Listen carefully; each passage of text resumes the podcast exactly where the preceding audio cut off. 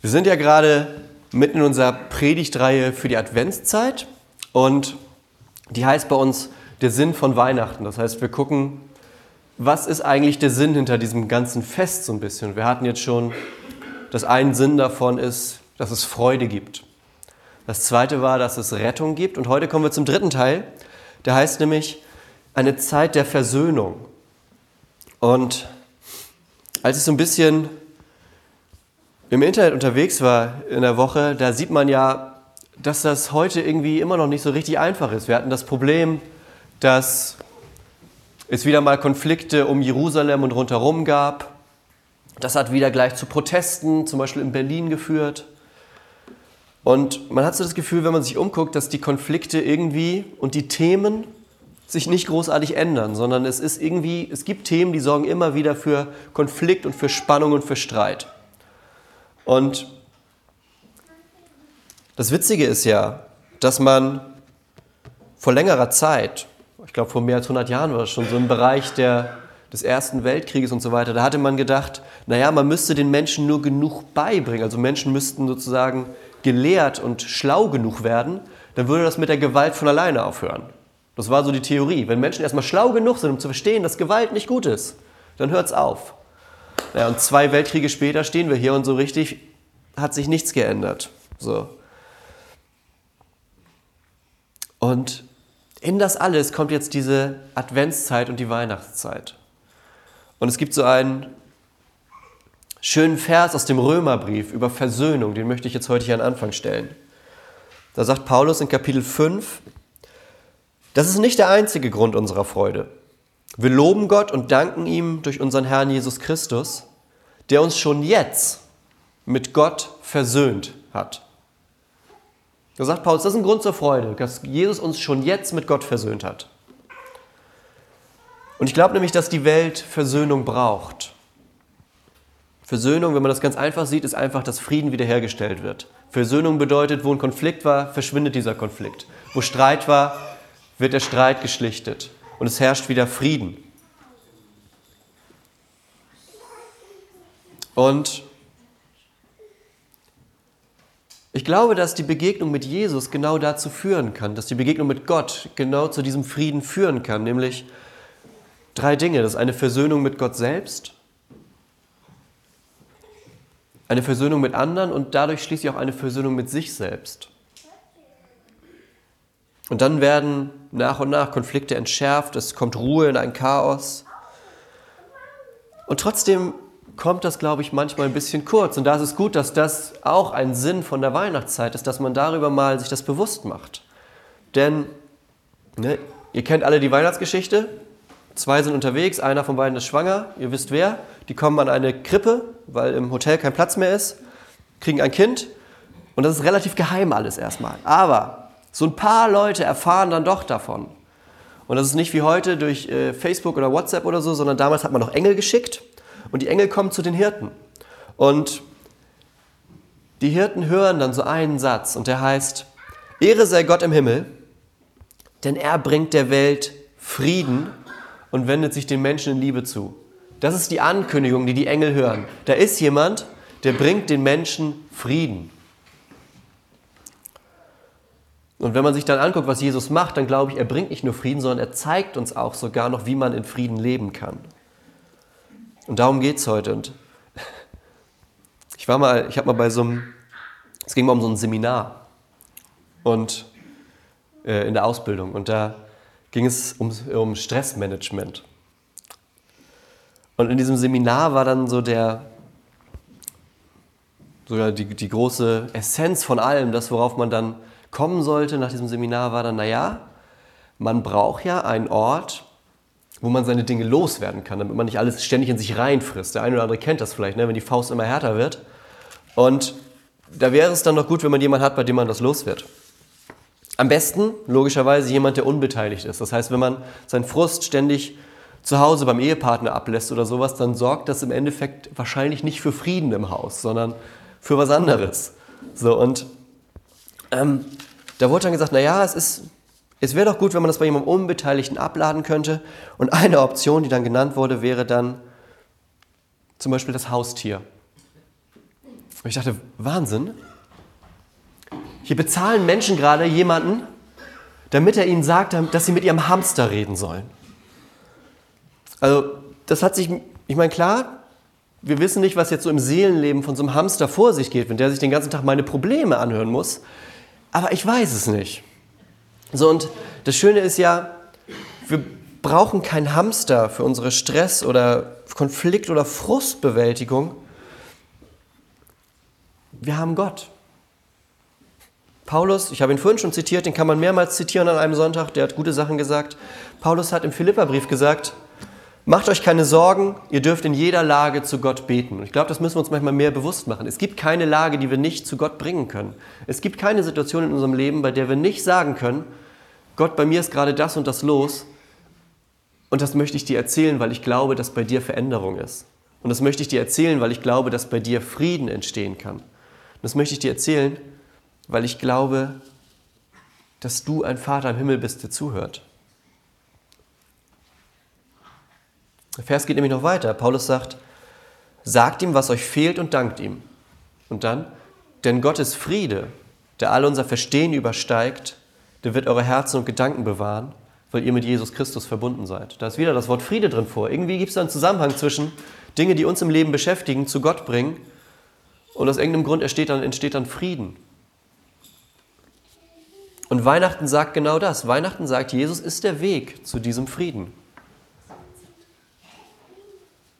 Und das ist dann wie so eine Kreisbewegung. Denn ich glaube, dieses Ideal von weltweitem Frieden, was wir haben, das können wir nur kriegen, wenn eine Ebene tiefer, wenn innerhalb eines Ortes Frieden herrscht. Und innerhalb eines Ortes kann auch nur Frieden herrschen, wenn wieder ein bisschen kleiner innerhalb von Familien Frieden herrscht.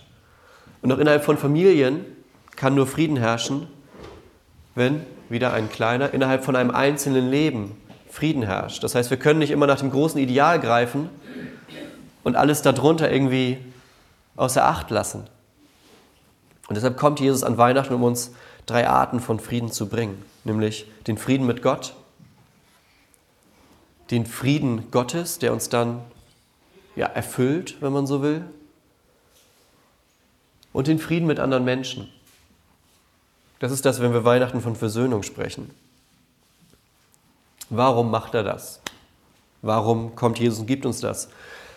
Ich glaube, die Antwort ist ziemlich einfach, weil wir das brauchen. Weil es nämlich Situationen in unserem Leben gibt, die kriegen wir nicht gelöst, wenn wir nicht so ein bisschen übernatürlichen Beistand haben. Es gibt Situationen, da ist Frieden nach unseren menschlichen Maßstäben gefühlt unmöglich. Da ist vielleicht ein Konflikt oder es muss jetzt nicht eine globale Situation sein. Es kann im einzelnen Leben vielleicht ein Konflikt sein, von dem jemand sagt, okay, das wird sich nie wieder klären. Das ist was, da glaube ich nicht, dass da nochmal Ruhe einkehrt in die Beziehung. Und ich glaube, genau da kommt Jesus mit seinem Frieden, mit Gottes Frieden zu uns. Und ich möchte ein paar Dinge sagen über Frieden mit Gott. Das ist nämlich der erste Punkt, der kommt. Wenn die Engel sagen, da kommt jemand, der bringt Frieden, dann meinen die zuerst einmal, da bringt einer Frieden zwischen Menschen und Gott. Da sorgt einer für Versöhnung zwischen Menschen und Gott. Jetzt mag man sich fragen, oh, ich wusste nicht, dass Gott und die Menschen Streit haben. Vielleicht wisst ihr das, wie das mit Eltern und Kindern ist. So Kinder hören ja nicht immer automatisch auf ihre Eltern. Ja, hier vorne wird genickt. Ja. So Kinder hören ja nicht immer automatisch auf ihre Eltern. So. Und nur ist es so, dass wir Gott ja aus gutem Grund Vater unser im Himmel nennen. Denn die Beziehung die Bibel beschreibt das ganz oft, die Beziehung zwischen Gott und Mensch ist wie so eine Beziehung zwischen einem Elternteil und den Kindern. Und man kann das, man muss das nicht überstrapazieren, aber man kann es auf alle möglichen Dinge anwenden. Ja? Eltern wissen mehr als ihre Kinder. Gott weiß mehr als wir Menschen über Sachen. Ja? Eltern haben einen größeren Horizont und können bei Dingen hinausblicken, wo Kinder vielleicht sagen, ach, ich werde dieses Ding mit der Herdplatte jetzt mal ausprobieren da wissen Eltern, naja, das ist nicht so schlau, weil Eltern mehr Erfahrung haben. Und so ähnlich funktioniert das mit Gott und Menschen. Gott hat einfach einen größeren Horizont als wir Menschen und weiß bei Dingen mehr Bescheid als wir Menschen. So. Und wie das dann aber bei Kindern trotzdem so ist, dass die sagen, naja, aber ich werde jetzt trotzdem mal eigene Wege gehen und ich werde jetzt Dinge ausprobieren, wo Eltern sagen, ja, ich weiß, dass das nicht gut enden wird. Genauso ist es bei Gott und Mensch. Und ja, es gibt dann Beispiele, da sagt man, ja gut, ist halt so. Ist jetzt hingefallen, Kind steht wieder auf, alles ist gut. So, aber es gibt auch Situationen, wo man zum Beispiel sagen würde, ja gut, aber da ist eine Situation, die möchte ich als Elternteil verhindern. Ja? Wenn ein Kind einem Ball hinterherläuft in Richtung Straße. Ich glaube nicht, dass Eltern da sagen würden, ach, der Kleine muss seine eigenen Erfahrungen machen. Ich glaube nicht, dass das die Antwort ist, sondern da würden Eltern zupacken und das Kind von der Straße wegziehen. So, und, und so gibt es auch Abstufungen in der Beziehung zwischen Mensch und Gott, dass Gott sagt, es gibt Dinge, die sind vielleicht nicht im Sinne des Erfinders, aber okay, ihr seid Menschen mit einem freien Willen, aber es gibt Dinge, da sagt Gott, okay, da muss ich eingreifen. Und diese Situation mit Jesus, das ist so ein Eingreifen Gottes. Das ist, wo Gott sagt, ihr seid da durch Dinge ziemlich vom Weg abgekommen, aber ich komme und bringe das wieder in Ordnung. Ich zeige euch, wie ich bin. Ich zeige euch, wie ein Leben vor Gott funktioniert. Und ich zeige euch, wie dieser Weg zu Gott zurück funktioniert. Deshalb werde ich in Jesus Mensch und komme zu euch und bringe euch diesen Frieden in euer Leben. Ich bringe sozusagen die Beziehung, sagt Gott, zwischen mir und euch, die ihr selber nicht so ganz aus eigener Kraft wieder hinkriegen könnt. Weil wir als Menschen eben was anderes sind als Gott und das ist auch gut so. Weil wir was anderes sind als Gott, sagt Gott, okay, dann bringe ich die Beziehung zwischen uns selber wieder in Ordnung, nämlich in Jesus.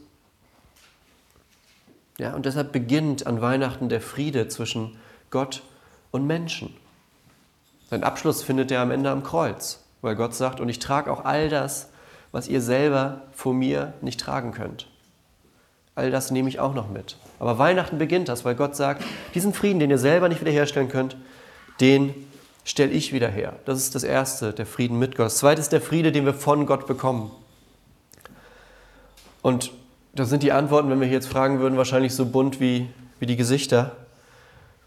Es gibt Dinge in unserem Leben, die sorgen für Unfrieden. Das kann Stress bei der Arbeit sein oder die Arbeit allgemein, Krankheit, vielleicht die eine oder andere Beziehung oder ein Lebensweg, wo man sich sagt, hättest du mich vor 15 Jahren gefragt, hätte ich eine andere Antwort gegeben. Ja? Und es gibt vielleicht Dinge in unserem Leben, die für Unfrieden sorgen, die für ein angespanntes Gefühl sorgen. Ja? Und man kann immer weiterkämpfen. Man kann sagen, ich kriege das jetzt aus, eigenen, aus eigenem Antrieb, aus eigener Kraft wieder hin. Ja? Oder man kann das so machen, wie Jesus das gemacht hat. Es gibt wahnsinnig viele Geschichten in der Bibel, wo Jesus in Situationen kommt, die nicht schön sind. Und Jesus macht in der Situation immer das Gleiche. Er zieht sich so ein Stück zurück und kommt mit seinen Sachen zu Gott und sagt, Gott, ich bin gerade in der Situation, so und so sieht es aus, aber ich verlasse mich auf dich, dass du die Antwort darauf hast. Ich verlasse mich darauf, dass du mir Frieden gibst über diese Situation, damit ich der Heil wieder rausgehen kann. So reagiert Jesus nämlich auf diese Dinge. Er verlässt sich ganz auf Gott und auf den Geist Gottes, der uns mit Frieden erfüllt. Der eine oder andere kennt vielleicht so ein ganz bekanntes Gebet, das kommt von Reinhold Niebuhr eigentlich, das nennt sich dieses Gelassenheitsgebet. Und das ist ein Gebet, das wird zum Beispiel auch viel benutzt in, in Zusammenhängen, wo es um Suchterkrankungen geht. Zum Beispiel, ich weiß, die anonymen Alkoholiker benutzen das zum Beispiel, oder so Netzwerke, die sich beschäftigen mit Menschen, die irgendwelche Sucht- oder Abhängigkeitsprobleme haben. Denn Menschen, die abhängig sind von etwas, die sind nicht frei. Das ist, glaube ich, logisch. Und wer nicht frei ist, wer gefangen ist, der kann auch keinen wirklichen Frieden haben. Und das Gebet, den Anfang davon, der ist sehr bekannt. Das heißt, Gott, gib mir die Gelassenheit, Dinge hinzunehmen, die ich nicht ändern kann, den Mut, Dinge zu ändern, die ich ändern kann, und die Weisheit, das eine vom anderen zu unterscheiden. Manche von euch kennen die Worte vielleicht, ja? Das ändern, was ich ändern kann, und das hinnehmen, was ich nicht ändern kann. Aber das zu unterscheiden, damit ich mich nicht an dem einen festbeiß, was genau das Falsche ist. Und da steckt dieser Gedanke drin, dass unsere Umstände nicht größer sein können als Gott, weil unser Gott größer ist als das. Weil wir Dinge loslassen können bei ihm und dadurch Frieden und Gelassenheit haben können, auch in Situationen, die uns vielleicht sonst um den Schlaf gebracht hätten. Und der dritte Punkt, der ist ganz einfach, das ist nämlich einfach, Frieden mit anderen. Denn ich glaube, das ist tatsächlich die Folge aus den anderen beiden. Ja, wenn wir vertrauen, dass in Jesus der Friede zwischen Gott und Mensch kommt und wir sagen können, Gott hat für die Beziehung zwischen sich selbst und mir gesorgt. Das ist nichts, was ich aufrechterhalten muss durch irgendwelche tollen Taten oder die besten Ideen des Jahrhunderts, sondern Gott sagt, pass auf, ich bringe das in Ordnung und wir leben danach gemeinsam, du und ich, ich als Gott im Himmel, du als Mensch auf dieser Welt. Dann kommt daraus ein Gefühl des Friedens, weil ich weiß, ich muss mich vor Gott nicht beweisen. Ja? Wir haben oft genug Situationen im Leben, wo wir uns beweisen müssen. Vor Gott müssen wir das nicht, da müssen wir nur an ihn glauben und ihm vertrauen. Und wer diese Einstellung hat, dem fällt es auch leichter, anderen Menschen zu vergeben und bei anderen Menschen dieses Vertrauen aufzubringen und zu sagen, pass auf, auch wenn das gerade mit uns beiden schwierig war, wir haben einen Gott, der größer ist als das, was zwischen uns gerade steht. Wir haben einen Gott, der auch in diese Situation Frieden reinbringen kann und dann hat man einen neuen Blick auf das Leben und auf die Situation. Und das ist das, wenn wir an Weihnachten nämlich zusammengefasst von Versöhnung sprechen. Es geht um Versöhnung zwischen Gott und Mensch. Es geht um einen Frieden, der uns dann in unserem ganzen Leben begleiten kann.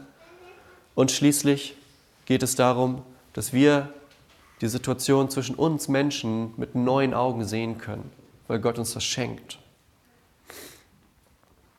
Was machen wir jetzt damit? Ich glaube, dass diese Weihnachtszeit und gerade diese Adventszeit für uns eine Zeit von neuem Frieden ist. Eine Zeit, wo Dinge die wir vielleicht auch schon länger mit uns tragen und Dinge, wo wir sagen, eigentlich wollte ich das schon immer loswerden, aber ich, ach Gott, irgendwie ist es nie passiert. Ich glaube, dass diese Adventszeit die Zeit ist, um das loszuwerden. Dass wir neu um Frieden in unserem Leben bitten. Und da meine ich den inneren Frieden mit, der Friede, der uns Gelassenheit gibt, aber genauso Friede in unseren Beziehungen.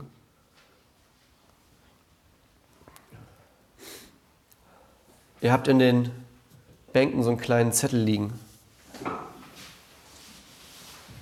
Da steht dieses Gelassenheitsgebet, das ich vorhin angefangen habe, in ganz drauf. Denn was man meistens so kennt, sind die ersten vier Zeilen. Das hat aber noch ein paar Zeilen mehr.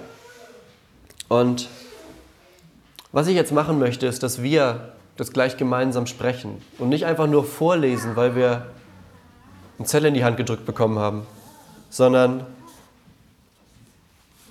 dass wir tatsächlich versuchen, mit dem Herz dabei zu sein, dass wir sagen, das Jahr geht jetzt zu Ende. Ja? Und das eine oder andere habe ich vielleicht mitgeschleppt, wo vielleicht mehr Gelassenheit an der Tagesordnung gewesen wäre. Aber jetzt ist ein guter Moment, um sozusagen die Weichen zu stellen für das, was ab morgen kommt. Um die Weichen zu stellen für das, wie mein Leben morgen aussehen kann. Nämlich in Beziehung zu einem Gott, der für Frieden und Versöhnung sorgt. Also lade ich euch ein, das mit mir jetzt zusammen zu sprechen und wirklich die Worte ins eigene Leben zu übernehmen. Zettel könnt ihr mitnehmen. Hängt euch den an den Kühlschrank, vielleicht hilft das. Und dann beten wir jetzt. Gott, gib mir die Gelassenheit, Dinge hinzunehmen, die ich nicht ändern kann. Den Mut, Dinge zu ändern, die ich ändern kann.